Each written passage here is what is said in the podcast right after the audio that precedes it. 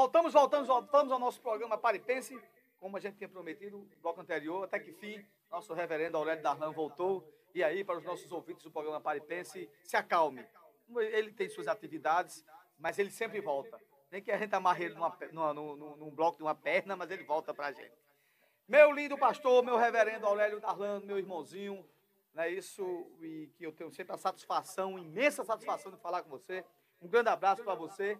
E o assunto hoje, meu rei, a gente não pode fugir dele, tem que falar. A gente está vivendo o que a gente tinha propagado o ano passado. Algumas entrevistas a gente falou sobre isso.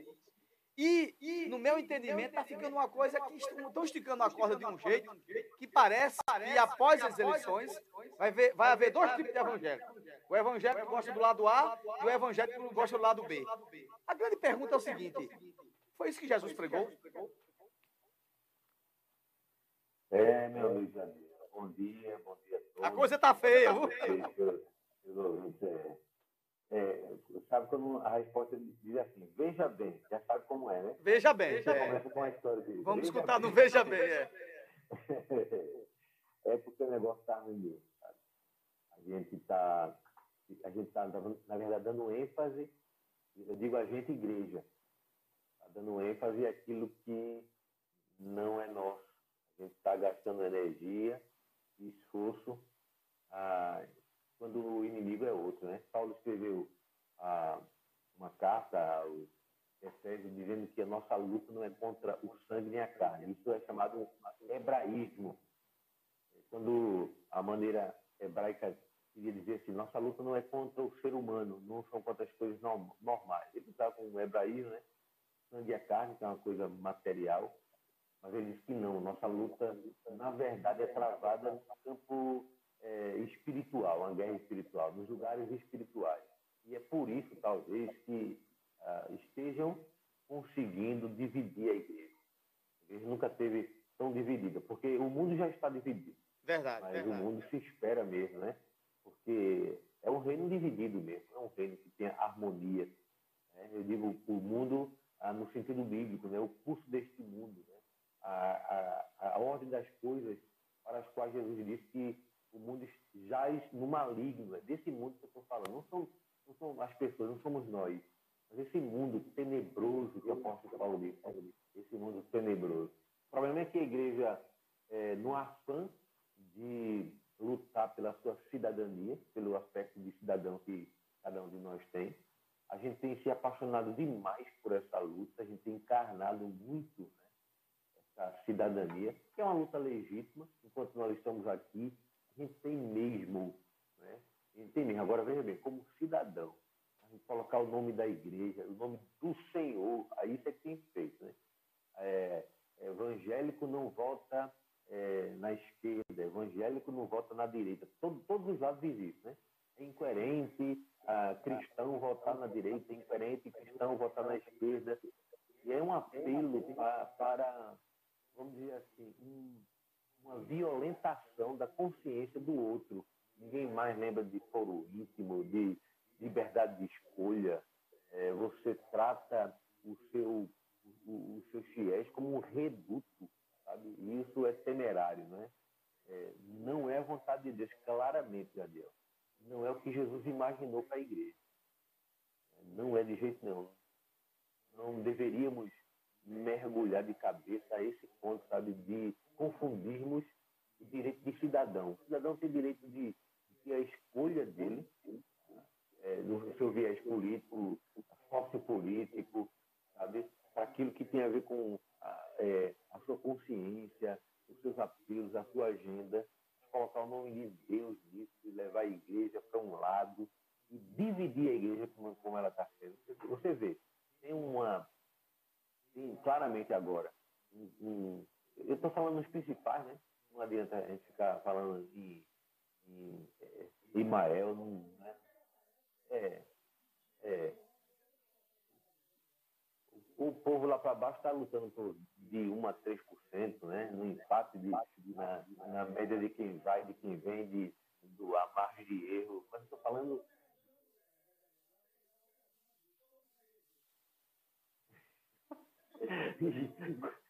É verdade. O grande, o grande problema é que o brasileiro não, não estabeleceu uma meta.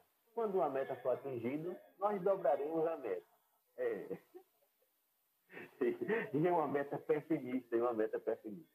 Mas veja, é, mas veja bem, aí a gente vê uma ala da igreja apoiando Bolsonaro, outra ala da igreja, visivelmente, como ontem nós vimos reportagem, apoiando o Lula, né? O, o, o Lula, né? E isso não é bom, sabe? Especialmente, já quem está falando de igreja evangélica agora. Né? Eu, eu, vou pular agora dos cristãos para os evangélicos. Especialmente em como a gente é visto. A gente é visto hoje como um gado, massa de manobra, sabe? De um, tanto para um lado como para o outro. Um grupo vem e, sabe, e um monopólio e nos engana de um lado. A gente já foi enganado uma vez, já foi enganado recentemente, vai ser enganado amanhã, né? a decepção depois. Isso também, porque infelizmente tem nos nossos quadros é, lideranças mal intencionadas, porque tem, infelizmente, me perdoe, né? A igreja, é a sinceridade, mas tem. Tem gente mal intencionada, tem gente querendo lucrar com isso, esquecendo o reino de Deus, se preocupando com o próprio, o próprio ventre, como Paulo dizia, né? Lobos enganadores, gente que se preocupa com o próprio ventre, com o enriquecimento ilícito próprio, sabe? detrimento da igreja.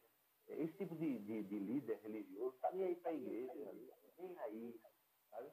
nem aí para a política, a política justa, correta, que é tentar tratar, sabe? Por políticas públicas dos é, menos favorecidos, sabe? E, e, e, dar condições aos mais favorecidos de até colaborar e propiciar. Mas ninguém está preocupado com isso, está preocupado com o vento de próprio, como disse. Não seria muito mais produtivo e proativo que a igreja se unisse e enviasse umas metas para todos os candidatos e assim, olha, defendo isso, defende as causas sociais, aqueles que sofrem mais.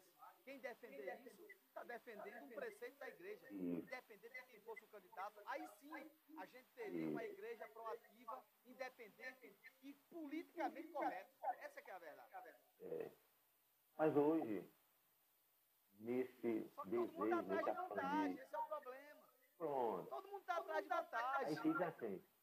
Cada classe se apresenta como tal. Professor fulano, coronel fulano, pastor fulano, doutor fulano. Sabe? É, ao invés de ser assim, um cidadão fulano se candidatar, como é, né, né, é, tantos, os que estão aí até hoje, né? E, assim, tem sérios. São pouquíssimos, mas tem sérios. Né? Tem sérios ainda. Ilhas de excelência, né? Essa semana mesmo, eu, fiz um, eu, fiz, eu, eu vi um depoimento de Hernandes Dias Lopes. Ele disse uma coisa interessante. Ele disse, eu não entendo, eu não entendo como, como um pastor, um reverendo, que se, se coloca né, e é consagrado como tal para defender o reino de Cristo, para defender o tipo de reino que não tem nada a ver. Eu gostei daquela palavra dele. Sabe aquele texto? Tem um texto que diz assim, eu sou pela paz. Quando, porém, falo pela paz, eles insistem pela guerra.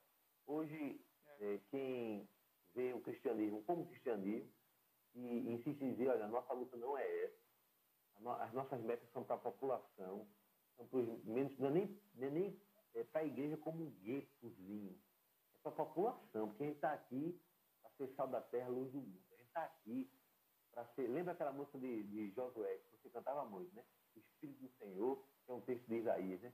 O Espírito do Senhor, Deus está sobre mim, né? e me enviou para pregoar é, é, aos, boas novas do Evangelho aos cansados de coração.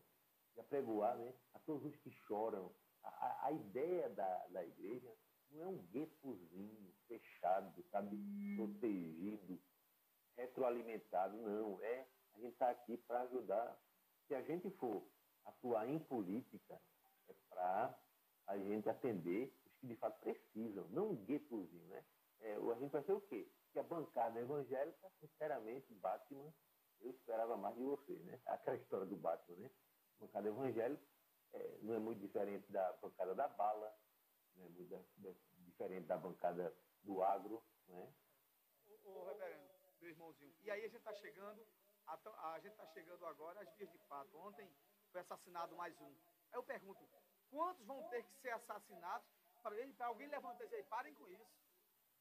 Para dizer assim, ó, isso não, não nos representa. E aí eu estou falando de todo mundo. Alguém matou outro que foi provocado, o outro foi provocado vai provocar outro, e a gente vai virar nessa guerra. A gente ainda está no primeiro turno. Essas eleições, consequentemente, eu entendo que vai para o segundo turno, isso vai virar um campo de batalha. Ninguém vai respeitar mais ninguém. Mas o pior, o pior é que ninguém quer ouvir mais isso. São os apaixonados. Eu nunca vi. Se esse povo tivesse a paixão pelo Senhor, que tem por esses políticos. Não é? Se esse povo tivesse a paixão, a paixão pelos pobres mesmo, sabe? Os necessitados mesmo. Que era, era, a gente teria um mundo não perfeito, porque esse mundo nunca será perfeito. Só aquele restaurado pelo Senhor. A gente teria um mundo pelo menos melhor, menos injusto, sabe? Mas cada um que queira sabe, puxar a sardinha para sua brasa. Por isso que há tanta divisão, tanta divisão. É verdade. E eu só passo agora a repetir as suas palavras. Certos é, líderes evangélicos aí não me representam. O Silas Malafaia não me representa. Sei também que não representa você. E muitos aí outros aí não nos representam. A gente está atrás do verdadeiro evangelho de Cristo. E o verdadeiro evangelho de Cristo em nenhum momento pregou isso.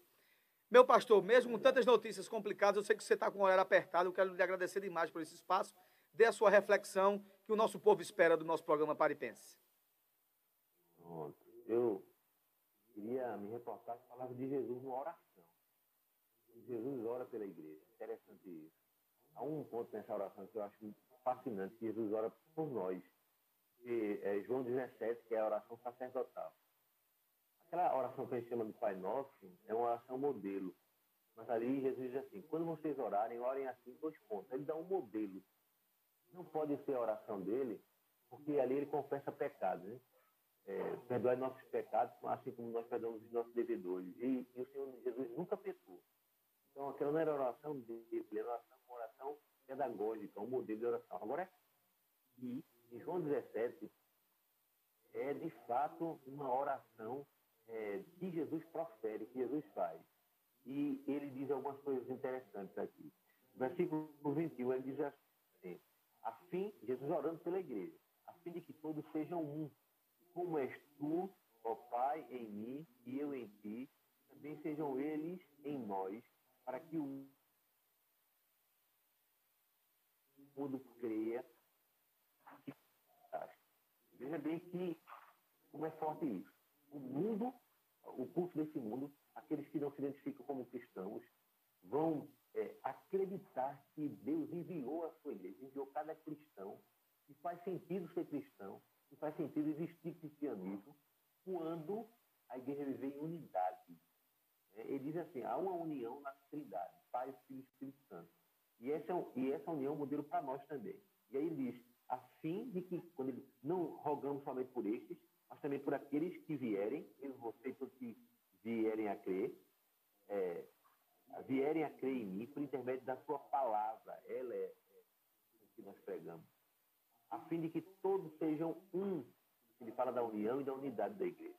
E como és tu, ó Pai, em mim e eu em ti, também sejam ele, em, eles em nós, para que o mundo creia enviaste.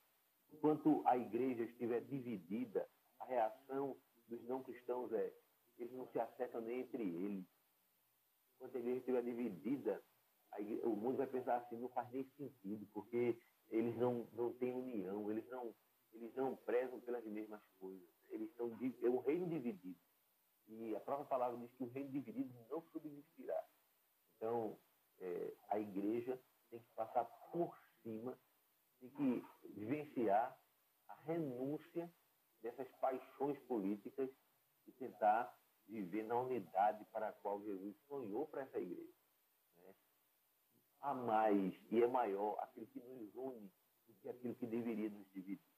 E a igreja deve parar com essa meninice, essa infantilidade, que, segundo Paulo, é carnalidade, e não ter como é, seu, sua voz representante aqui na terra nenhum desses homens.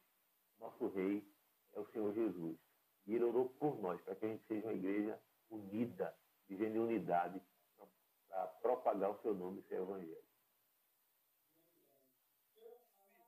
Reverendo Aurélio Darlan, eu quero lhe agradecer mais uma vez porque disponibilizar seu espaço justamente hoje que você está aí no evento aí. Manda uma, um beijo, um abraço para Parmão, meu irmão de fé, gosto muito dele, gente maravilhosa, amo ele de coração. É. Ele nos acompanha aqui nas redes sociais e eu tenho muitas histórias com o Parmão, pergunta a ele que ele sabe.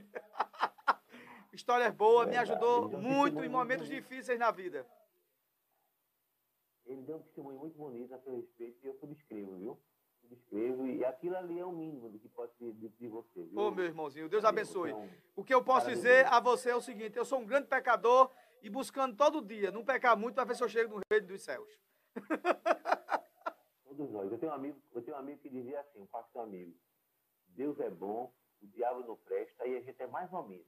Se a gente conseguir ficar mais ou menos, já tá bom demais. É isso mesmo, é isso mesmo.